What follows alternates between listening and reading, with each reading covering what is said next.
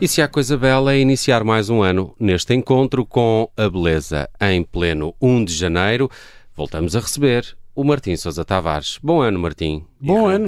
Começar o ano à segunda-feira. Como é que foram essas entradas e coisas de. Achas que Ah, eu já estou com não- entradas? não, estou, estou para saídas. Não, Como eu é sempre tive a testa alta. Isto não são entradas. Foram as saídas e depois também há muito. Já não nos víamos desde o ano passado. É isso. Ta- Também se usa É muito nesta, nesta altura.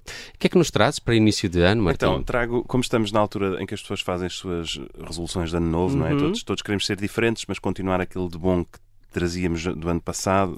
Andamos aqui numa altura em que nos vemos em perspectiva, aquilo que somos, aquilo que queremos ser. E, e esta espécie de dupla, dupla face, quem somos e quem queremos ser, lembra-me uma coisa muito curiosa que são as anamorfoses. Que é, não sei se já tiveram esta experiência, uh, por exemplo, na, na National Gallery de Londres, Uh, não sei se, se já lá foram ou se têm planos de lá ir, mas se forem, não percam um quadro extraordinário de Holbein chamado Os Embaixadores, que é uma um quadro de 1553 que mostra assim duas, duas figuras e tem ali muita coisa, mas no meio tem lá um objeto muito estranho, cinzento, que não faz sentido nenhum. A pessoa está de frente para aquele quadro e está tudo bem, o quadro tem quase 500 anos, mas há ali uma coisa que não se percebe o que é. Só se percebe quando a pessoa dá uns passos para a direita e aquilo torna-se uma caveira.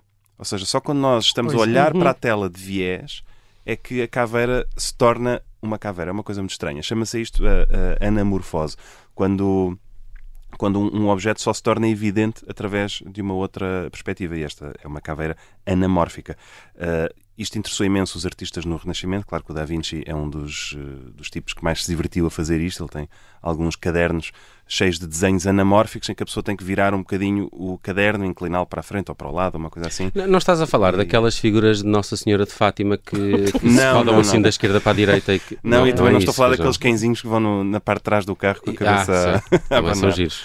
Não, enfim, é só esta ideia de uma, uma, uma perspectiva que se revela quando nós damos um passo Uhum. em frente. E, portanto, era aquela, aquelas réguas antigamente, não é? Que se viravam assim e depois mostravam- Também acontecia, pois E é. aqueles calendários. Ah, Não Ele- confundir ele- com o holograma nem com aquelas. eh, estereoscópios, estroboscópicos. Exatamente. Enfim, googlem o, a anamorfose, é, é engraçado. Pronto. Como estamos nesta altura de perspectivas sobre nós próprios, pensei trazer aqui uma música que na verdade são duas. eh, e que se chama precisamente Anamorfose, que é eu anamorfose em italiano. Eu pensava que era uma senhora. Não, não, não. Ana, Anamorfose. podia Uma ser. Ana formosa. Morfose, morfose. Ai, enganei-me. é verdade. Dito por Bom, um dislexo. de Salvatore Sciarrino, compositor italiano. É uma música que, como disse, mistura várias músicas lá dentro, todas elas relacionadas com a água. E aquilo que o compositor faz é uma espécie de base de pizza, já que ele é italiano, que é com peças de Ravel, sobretudo duas, que uma chama-se d'eau, que é os Jogos d'Água, e outra eh, chama-se Um Barco no Oceano, que é também uma das músicas do Call Me By Your Name, poderá ser vagamente reconhecível.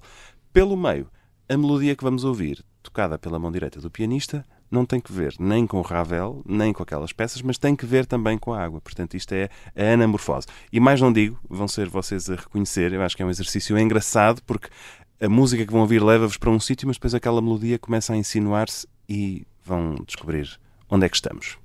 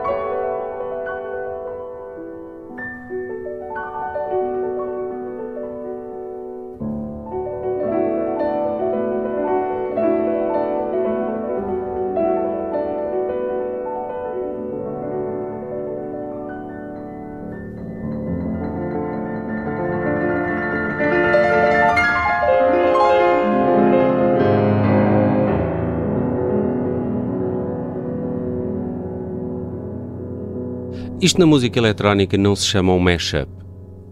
Que é quando pegas numa parte de uma música e juntas outra. Não, sample. não é, uma, é um Sim, mashup clássico. É, de certa forma, sim. Sim. Sim, clássico e não clássico, não é? Porque o Singing in the Rain não é. Ah, eh, já até disseste. uma Ah, disseste. desculpem, mas isto não é spoiler, já, já ouvimos a música, não é? Mas pode. pode Sim, mas Não é imediato, não achei nada imediato. Não é imediato. Não é. Não acharam imediato? Não, é Ok. preciso ter um Não, Mas ouvido o muito teu, apurado. o teu Martim. ouvido é diferente do Ok, nosso. ok. E já sabias, quer dizer. Sim, confesso que já, já sabia.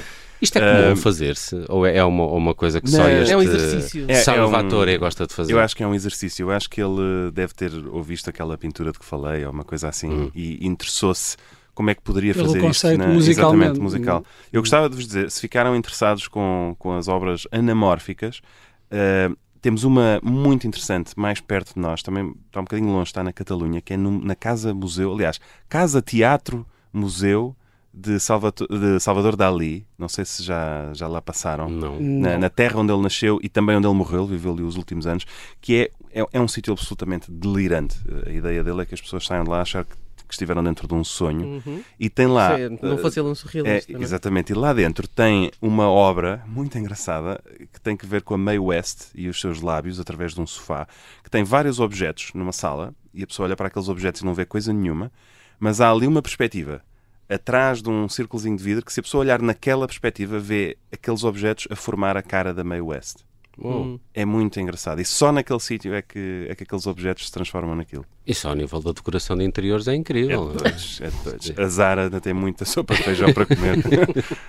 Sem dúvida, estava a ler que este Salvatore Ciarrino é o italiano mais tocado atualmente. Eh, em termos As de compositores dele, italianos, sim. Não é, não Ok, é o sim, próprio não- não ele que é- fisicamente. que é Claro, não, calma, não, é o, é o most performed Ok, eh, Ah, ok. Exato. eu- compositor italiano da Mas, atualidade. mas ainda bem que clarificamos. sim. Não é? Quer dizer, Já tocaste Salvatore, Martim? A música, queres dizer? Sim, claro. ou- ou- Por acaso nunca, nunca aconteceu. Ok. Será uma questão de tempo. Mas ele tem mais alguma coisa de jeito para além destas Por acaso, anamorfoses? este, este é o seu claim to fame, é a sua peça principal, mas de Ok. certeza que tem um E- catálogo muito extenso. Eu lembrei-me aqui de outra utilização muito famosa do Singing in the Rain, que não foi nada do agrado do Gene Kelly, que foi no, no Laranja Mecânica, no filme. Ah, é verdade, é verdade. E, e o, e o Kubrick fez uma coisa muito gira. Foi, eh, comprou os direitos da canção, Ah. eh, porque calculou que o Gene Kelly não, não lhe os iria ceder para a cena Que em que engraçado. Olha, aparece, e o Gene Kelly ficou danado. olha, só por isso deste-me aqui uma ideia para a semana que vem. Olha, fica novo encontro marcado com a beleza e com o Martim Sousa Tavares aqui na Rádio Observador e, e continuação de boas entradas. Não sei se ainda se pode dizer isto até quando? Dia 5, 6 de Até janeiro? os ter reis, Até Até aos reis. reis. Ok. Bons reis. Obrigado. Até para a semana. Um abraço. Martim.